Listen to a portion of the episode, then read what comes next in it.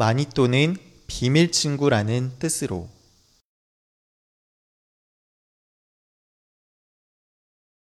많이 또는 비밀 친구라는 뜻으로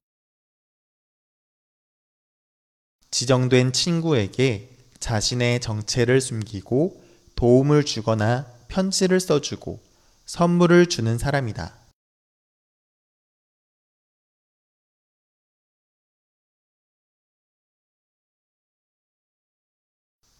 지정된 친구에게 자신의 정체를 숨기고 도움을 주거나 편지를 써주고 선물을 주는 사람이다.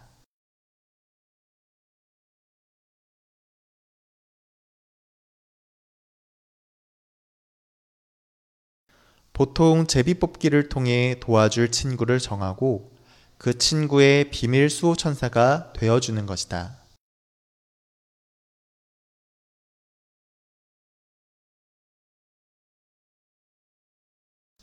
보통 제비뽑기를 통해 도와줄 친구를 정하고 그 친구의 비밀 수호 천사가 되어주는 것이다.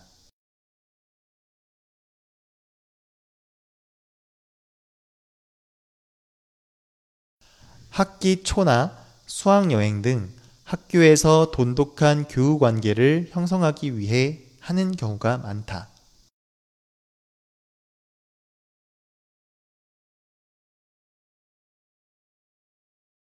학기 초나 수학 여행 등 학교에서 돈독한 교우 관계를 형성하기 위해 하는 경우가 많다.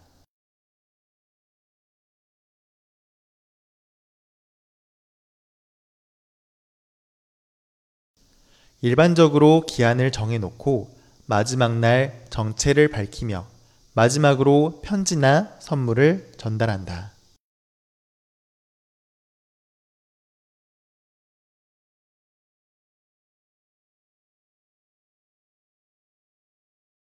일반적으로 기한을 정해놓고 마지막 날 정체를 밝히며 마지막으로 편지나 선물을 전달한다.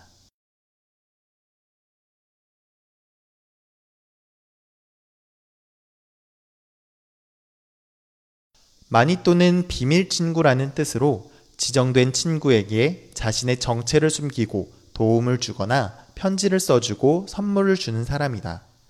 보통 제비뽑기를 통해 도와줄 친구를 정하고 그 친구의 비밀 수호천사가 되어주는 것이다. 학기 초나 수학여행 등 학교에서 돈독한 교우 관계를 형성하기 위해 하는 경우가 많다. 일반적으로 기한을 정해놓고 마지막 날 정체를 밝히며 마지막으로 편지나 선물을 전달한다.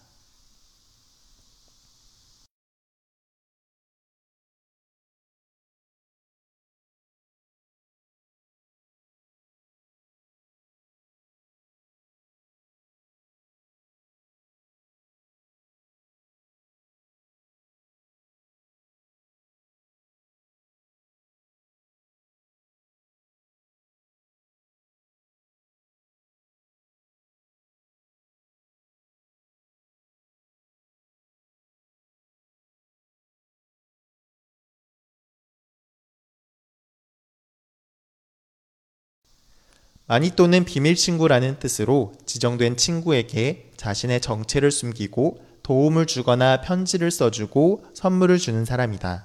보통 제비뽑기를 통해 도와줄 친구를 정하고 그 친구의 비밀 수호 천사가 되어주는 것이다. 학기 초나 수학여행 등 학교에서 돈독한 교우 관계를 형성하기 위해 하는 경우가 많다.